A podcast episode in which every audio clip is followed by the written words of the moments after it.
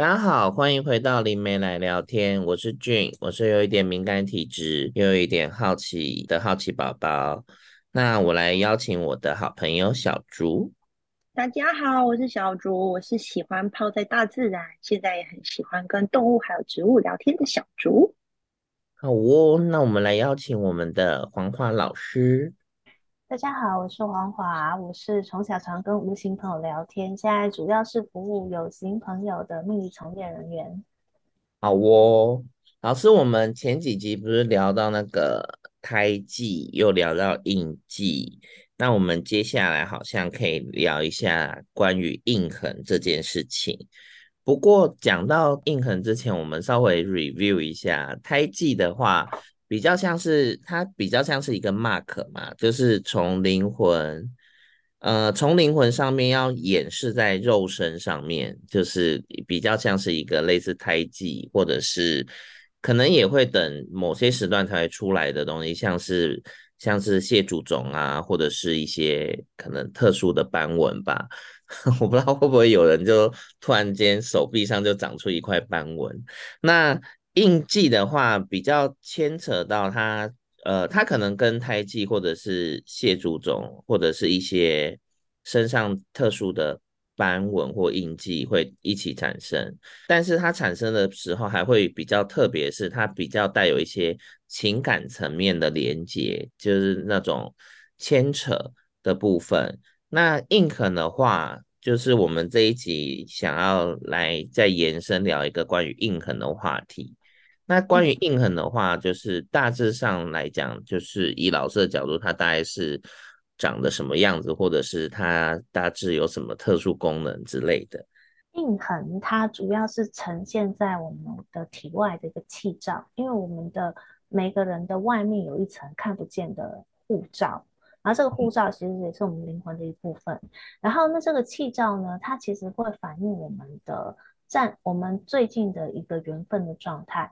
然后，那印痕有点像展现在这个气罩上的一些斑块的变化。那你也可以说它是一个呃灵，就是气气罩上的一个伤痕的一个概念。但我觉得它有点像是活的东西，就是它有点像是一颗啊、呃、种在这个气罩上的种子。然后呢，这个种子呢，它就就是如果说我现在的一些观念啊，或者我一直以来的一些呃思考或我的状态。可以跟这一颗种子共振的话，我就给它能量，然后再加上说我所所所处的环境不断的给我很多的一些思想上的影响，那个波动也会影响这个种子，让它发芽，它就会开花。它开花的时候呢，它就会发出散发出香味，然后呢，它散发香味就会吸引外面就会有些有一些人闻到这个香味以后会被这个印痕吸引来，然后呢会。进入的我的生命，然后跟我会有一些互动，然后这些互动呢，就是就代表我的这个香味有会触动他的他他体外的那个印痕，让他感应到，所以他就会来跟我互为对手去做一个功课，然后会有一个、嗯、呃互相帮助去取得一个体验的这样的一个过程，所以印痕它就是一个，你也可以说它是一个呃显示条。显示进度的显示条，嗯，它也可以是一个往外发送讯号的发送器。哦。那所以它就是出现在我们气罩的一个一个征兆，一个迹象这样子。但是这个印痕呢，它我我我它有很多种的成因。那我们今天讲的这个印痕是比较根深蒂固的，它是自发性的，就是我们的灵魂。啊、呃，都会给自己设定一些灵魂的功课，就是说我要透过一些事情，嗯、然后去让我去穿越，然后得到一个灵性上的提升。所以我可能会需要有些人来跟我做一个互为对手，所以呢，我要有一个人来跟我互相帮助去完成这个体验嘛。所以呢，嗯、这个种子呢，就是在我准备好的时候，它就会苏醒，然后它就会开始运作。那那呃，这个东西呢，其实有很多的灵媒，他在读一个人身上的能量的时候，他会读到这个印痕的状态，嗯、还有印痕散发出来的讯号。所以呢，呃，灵媒他有时候感知一个人状态的时候，他你可能问他一个问题，他可能不能回答你太久以后的。你问他说：“嗯、我我可以换工作吗？”他说：“你现在看起来就没有那个迹象。”那我什么时候才会有？他就跟你说：“那你大概三个月、六个月以后再来见我，我到时候再帮你确认。为什么？因为他要确认那个印痕的状态。哦，感觉这样子他们就会有固定收入哎。对，可是但是他也不是故意要诓你的，因为他真的就读不到，他没有他看到太遥远的事情，嗯、他只能看到你现在的、嗯、你身上给我的讯号有没有这个姻缘成熟的这样的一个一个讯息嘛。所以呢，那他怎么样判断这姻缘成熟？就是这个印痕它如果开花了，就代表它即将要吸引一些东西。就要出现在你生生命中了，所以这个开花只是我的一个形容。每个每个灵媒，他对于这种感知的一个理解是不一样的，但是他可能就会有一种很笃定的感觉，想跟你讲说，哦，你最近可以多去朋友那边走走哦，你透过朋友啊、嗯呃，可能要到工作机会会比你投履历来得快来得好，而且我看到你有一个贵人，我感觉上他是男的。我感觉到他好像是对你对你很赏识，就是他会讲出一些很具体的东西。那你可能想说，那你半年前为什么不跟我讲，还要等我半年后再来挂号？是因为你就是没有成熟，他读不到。哦，对，他读不到，所以他他也没有你想象的那么厉害，什么活神仙呐、啊，然后掐指一算，你一辈子都知道。他看的是你的灵魂上面散发出来的这个印印痕的状态，而这印痕它会有一些。就比如说，你这个香气已经固定吸引某一个人了，你们两个已经勾连住的时候，嗯、那透过你的印痕散发出来讯号，他就可以读到一些对方的讯息，然后甚至有些人会跟你说，大概多久以内他会出现。嗯，对。哎，这跟老师你之前不是一直讲到说，关于能量界的变化会来在物质界之前吗？对啊。我就觉得这一点就还蛮还蛮就是相辅相成的。对。嗯嗯，所以其实我我们回归到一点，就是有一些事情哦，其实它会反复出现在我们的人生当中。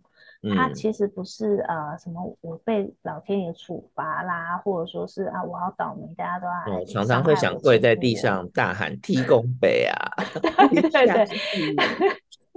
那个东西其实是呃，我们自己的灵魂需要透过这个东西去呃获得一些体验。那常常它是互相帮助的，就是呃，因为每个灵魂都在成长中，所以我们可能在某一个地方上特别的弱，我没有能力去克服我的某一些惯性。那我这个当然，我这个行为可能会对别人造成困扰。但是为什么不会？上天不会说你你很坏，你你不及格，你这样他不会，他就是把你放在另外一个人旁边，然后那一个人呢，刚刚好就是需要你这样的人去帮他踩刹车，或者是给你给他一些刺激，然后因为他也需要从跟你这样的伴，他才能够学会一些功课，这样子。嗯，对。那我觉得人的部分很复杂，其实有时候我们看宠物跟。主人之间的关系可能就会更简单，然后更清楚，所以这部分可以请小猪帮我们分享一下。嗯，好哦，我觉得就这个这个部分其实很有趣，因为刚好呢，我就是认识了就是一个就是狗狗跟它的主人，然后我认识他们的时候，其实它就是从它的可能就是年轻的时候，然后到老。然后最后呢，就是在可能前一两年就登出去当小天使的这样子。然后我就印象非常的深刻，因为它的主人就会告诉我说，我当初一看到这只小狗，它那时候还是小狗，小小狗的时候，我就一眼就看中它，我就觉得它就是我要养的狗，我就是非它不养，我就是要养它这样子。然后这时候呢，他就把这只小狗带回家了嘛。然后这只小狗也很有趣，这只小狗呢，它其实也很聪明哦。有时候我都会觉得它的个性不像狗。那它会，比如说它会很，它很喜欢跟它妈妈在一起，然后它也会出去玩。可是呢，它就是我们有时候会觉得说，有些狗或有些猫很像人，因为它比如说它就不喜欢狗聚，它也不喜欢跟狗在一起。嗯，那它对妈妈的占有欲也非常的高。可是呢，它又非常爱它妈妈哦，它妈妈不管发生什么事，它都会陪在它身边。然后他们不管做什么事，也都会把他带在他身边。嗯、然后可是因为其实他妈妈是一个很有爱的人。然后呢，他其实妈妈，他妈妈只要在就是网络上啊看到，哎，哪里有受虐的小狗啊，有受伤的小狗啊，或是有需要帮助的小狗，他都会很想要去帮忙，因为他就会觉得就是他需要帮忙，我想要帮他这样子。嗯、可是因为他就是一只很有占有欲的狗狗嘛。所以他其实就不太喜欢跟别人分享他妈妈的爱，或者跟别人分享他他在意的东西。然后，所以呢，他妈妈就是每次在照顾这些其他的小狗的时候，他就会在旁边生闷气，或者是说去把那个小狗推开，他就会把那个小狗这样子挤开，这样子，他就是不想要让，对，他就是不想要他的妈妈跟别人分享这样子。那，但是他也很有爱哦，就是他其实就非常爱他妈妈，也非常顾他妈妈，然后也非常在意他妈妈。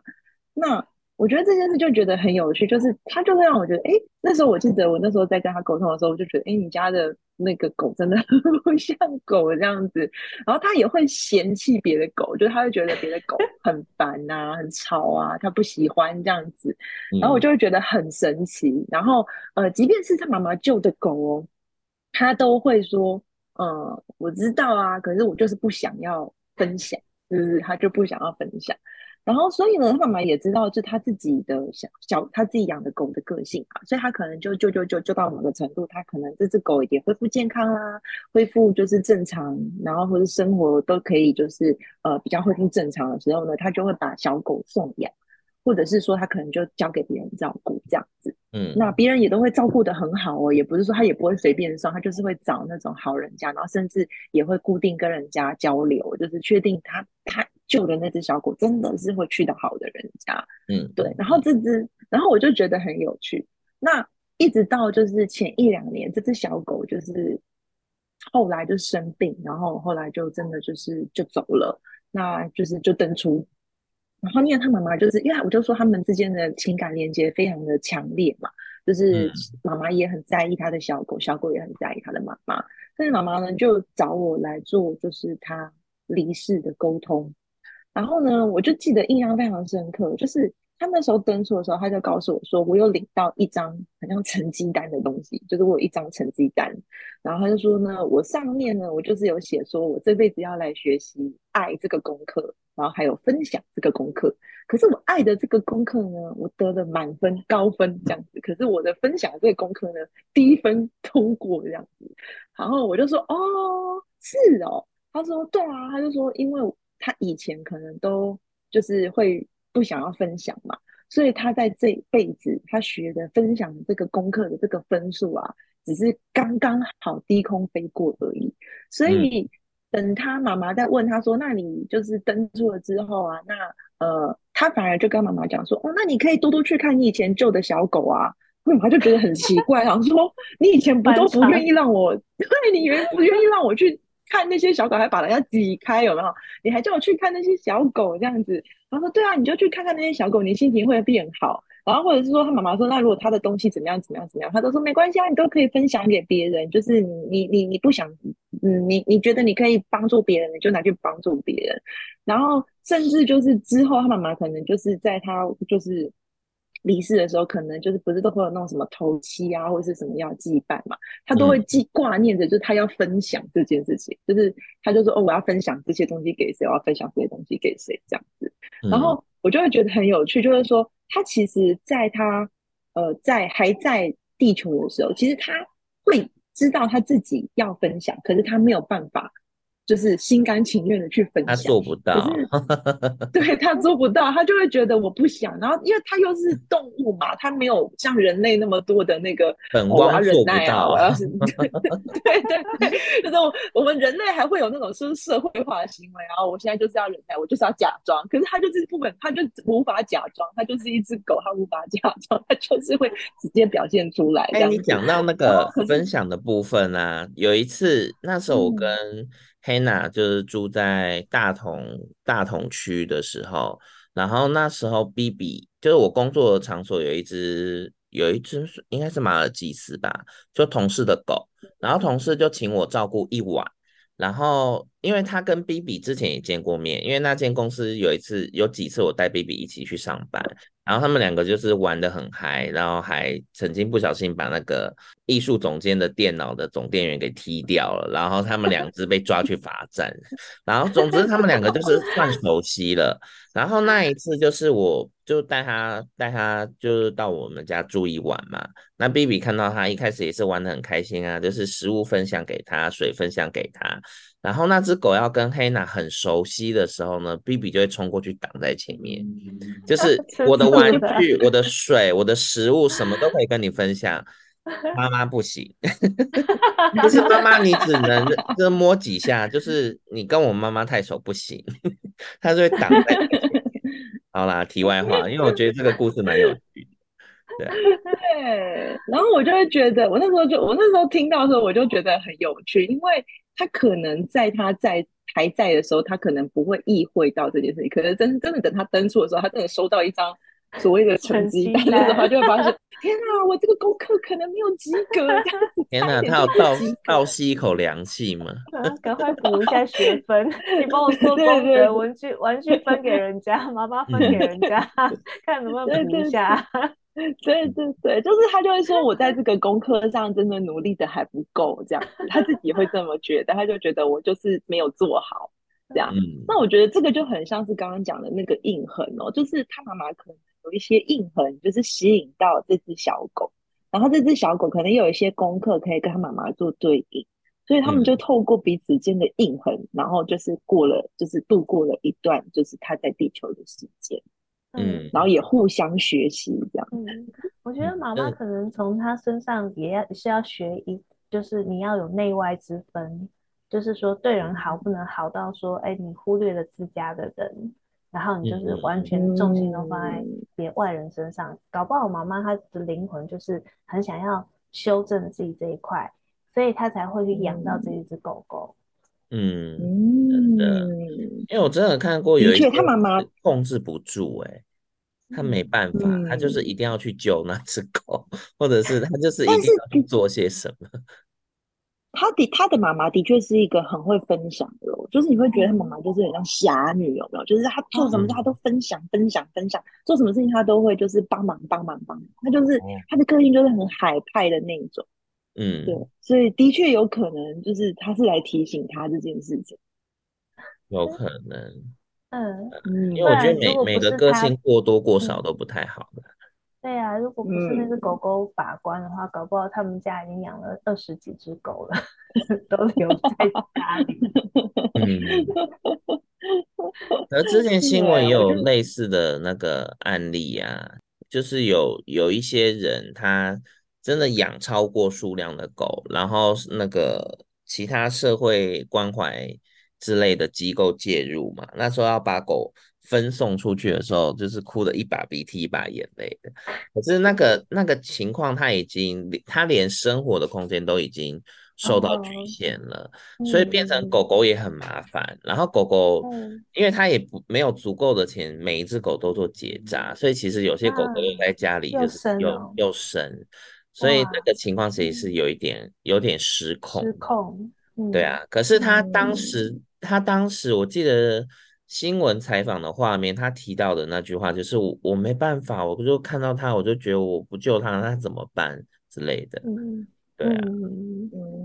对啊。不过我会觉得，如果是像印痕的话，我觉得印痕在被启动的时候，好像那时候可能每个人都会有一些类似的经历耶。我我简单来讲，如果是我自己的话，其实我。我到大概几年之前，我其实都还蛮怕，就是有一点权威性的挑战。那那个部分，我会觉得在工作上的话，其实我就会比较比较抗拒一些主管或老板，就是过于权威的部分。那我之前的工作，每次如果遇到老板就是情绪来，或者是讲话比较。严厉的时候，其实我这个部分都很容易，就是我自己知道我自己的内心状态，或者是我的行为跟思想就会比较受局限。然后反而是我自己的话，反而是我自己，因为我几呃，我这几年回家就是回家里就是帮忙家里的一些工作嘛，然后也因为这样子，就跟自己的父亲就是有比较多的交流。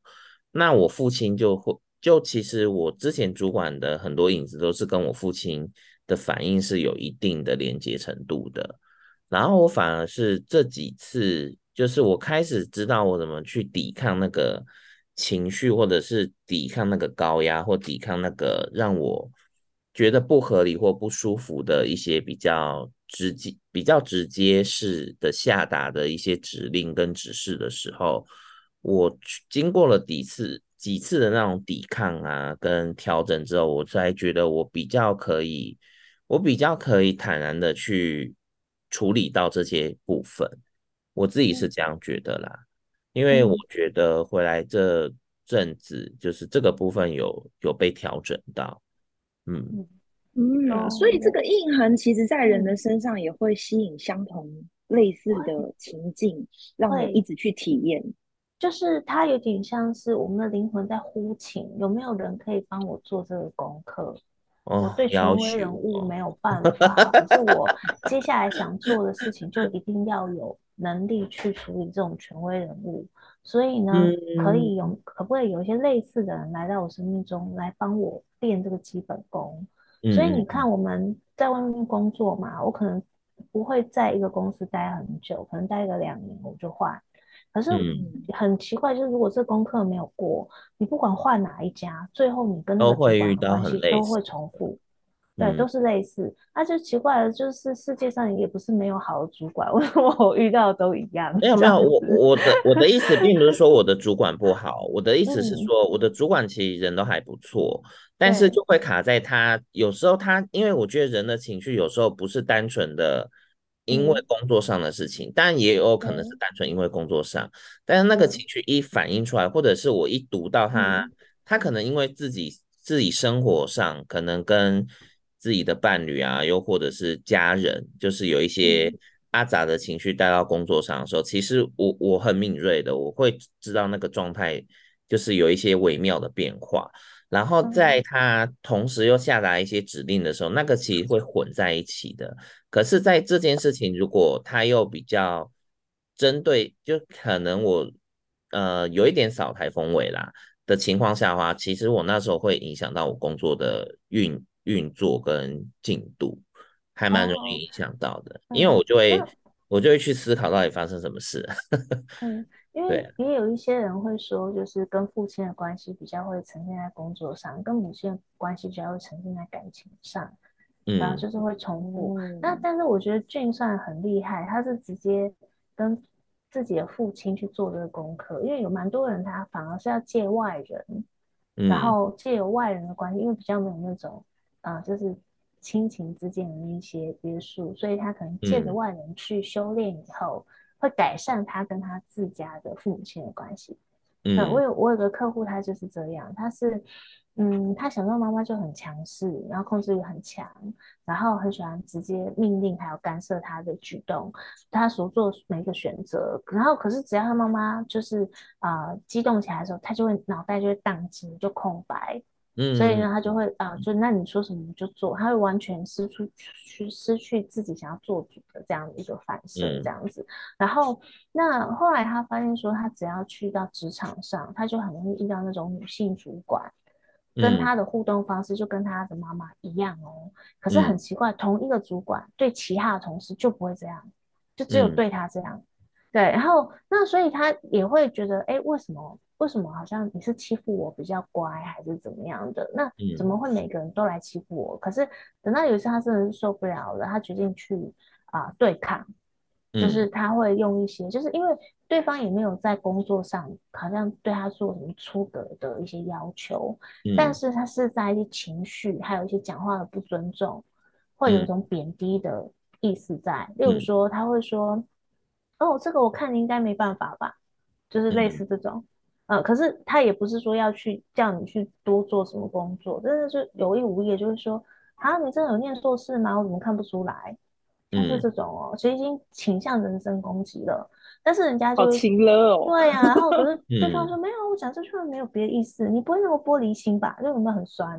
嗯，对。可是这个主管就只有对他讲话这样，然后所以他就会觉得说，是不是我太？呃，怎么说？是不是我太过于敏感，然后把人家的东西放大化？可是这种情况其实很，就是一直重复发生，到最后他是有一点不高兴了，所以他就有一次我就跟他说你要对抗，所以他就鼓起勇气去呛回去。嗯、他呛回去以后，哎、嗯，那个人就有点畏吓到，然后就缩起来，嗯、他就开始就会比对他比较客气，然后同时间他的原生家庭的状况跟他的互动也改善了。嗯。对，所以就是印痕啊，会吸引，有时候不是吸引某个人哦，甚至是我会把某个人他也他潜藏的那个面相诱发出来。嗯，对，就是人，所以这很像是，嗯，这很像是人生功课嘛，就是你当初你设定来。然后你想要学习什么东西？然后呢，你那个想学习的功课，像刚刚那只狗狗就是要学习爱跟分享，那它在它的印痕上面就会散散发出我要学习爱跟分享。那人类也是，就是哎，他其实是要来穿越，他如何面对这样子比较控制欲的人，然后他就会散发出这个讯息。然后呢，从妈妈 到主管都一直在挑战他。嗯，可是他自己如果穿越过去，他的那个印痕的那个散发的讯息就会变淡，嗯，所以呢，就会休眠一段时间。嗯，这个东西会休眠哦，然后就会闭起来。对对对，类似这样。然后，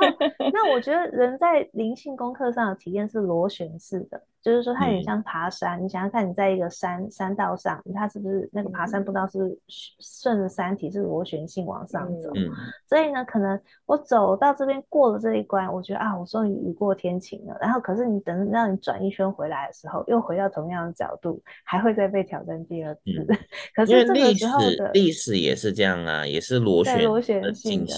嗯。可是其实我这一次跟上一次比起来，我的高度有提升。所以我在同样的功课上要体验的是不同面向，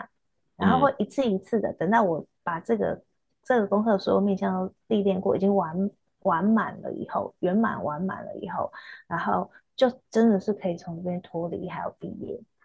嗯嗯，哎、欸，所以这个贴这个这个种子就会掉下来。对对对，它就会掉下来。经历的功课啊，像面对权威啊，有时候如果我去抵抗权威的时候，我又会接着又会另外一个功课就产生，就会被 PUA，你知道吗？啊、就抵抗功课之后，然后我就会获得下一句话说：“你都不知道我为了你做了多少事情，你现在这样子会顶我。”然后我就想说，这是两件事，就是我。我去抵抗你的情绪这件事情，是因为我觉得不合理。那我没有去觉得你对我不好，然后我也很感谢你对我做的这些事情。但同时这件事情，我觉得就事论事，这件事情我觉得就需要跟你沟通，所以我才会讲出来。然后他就会再跳回去前面那一个话题，然后说你就是这样子对谁谁谁讲话的吗？我就想，哦，shit，你要再拉回去。对啊，可能有时候真，这时候真的有时候蛮累，会蛮心累的啦。所以功课跟心魔是并行的。对，功课。你每个心魔都想说，其实我是小天使哦。我我觉得、啊，你也想掐死他。锻炼你都。我 我觉得我们看别人的功课都可以说，那很简单啊，你不要理他就好。等到你自己的功课的时候，别人也会说，那明明就很简单，你为什么卡在这里？卡住的那个就是功课啦，对啊，没有那么容易的。其实我可以 理解，因为像我之前在，因为我之前做餐饮嘛，餐饮不是就一直要遇到很多人跟，尤其是客人嘛。那客人就是给钱的那个人，你不可能不服务好他。那有时候有些同事就会很困扰，因为可能呃，简单来讲，有些女生可能就会遇到一些客人，就是可能我讲一个选择困难的，好了，遇到选择困难的客人，那我们有时候在工作的时候是讲求一些速度的，因为你你点餐点慢了，你后面就会排队。那你如果你如果跟客人一起产生选择困难，或你没办法让客人快决定的话，做决定，你就会产生一些状况。那其实这件事情要求客人赶快做决定这件事情，我觉得对于大学生刚出来打工的人，其实有点难做到的哦，因为他们可能不太需要去经历这件事情，但是你却被你的主管要求说。你要想办法让他赶快点完餐，然后你要怎么去引导你的客人，然后你要怎样怎样怎样，但是你要做到就是跟顾客有一些额外的交流，最好是用一些非营业式话术跟他闲聊两句。你知道，光这些事情同时加在一个主机跟新人身上的时候，他面临这压宕机，他想说：天哪，我到底要怎么做才可以做到这件事情？然后就是。我当时因为我已经经历过了嘛，我就觉得其实不难，就是把那个流程，你就自己想好你要先讲那个脚本。我然后那时候就是因为你教学就是要想办法让它完成嘛，然后有些是连开口讲欢迎光临都有困难的，你要让他想办法突破那个困难，在这个工作上的时候，就是我觉得。就像刚刚老师讲，其他人就看就是哦，很简单，你就讲这个欢迎光临有什么难的？可是你换在他的心情里面，他就觉得我完全不是一回事。嗯，我会觉得心里有个坎过不去。对，我没有办法跟陌生人装熟，那你来这做外场，你就是要装熟啊。因为他是很真诚，非常的真诚。他说。还不知道怎么去夸奖客人，他一来我就觉得整个都不对。我说 What？我说那那你跟他聊聊天气好不好之类的，可以吗？对啊，遇到这种要怎么教我？你也你也不容易，就是只能想办法，对啊，或者这是不是？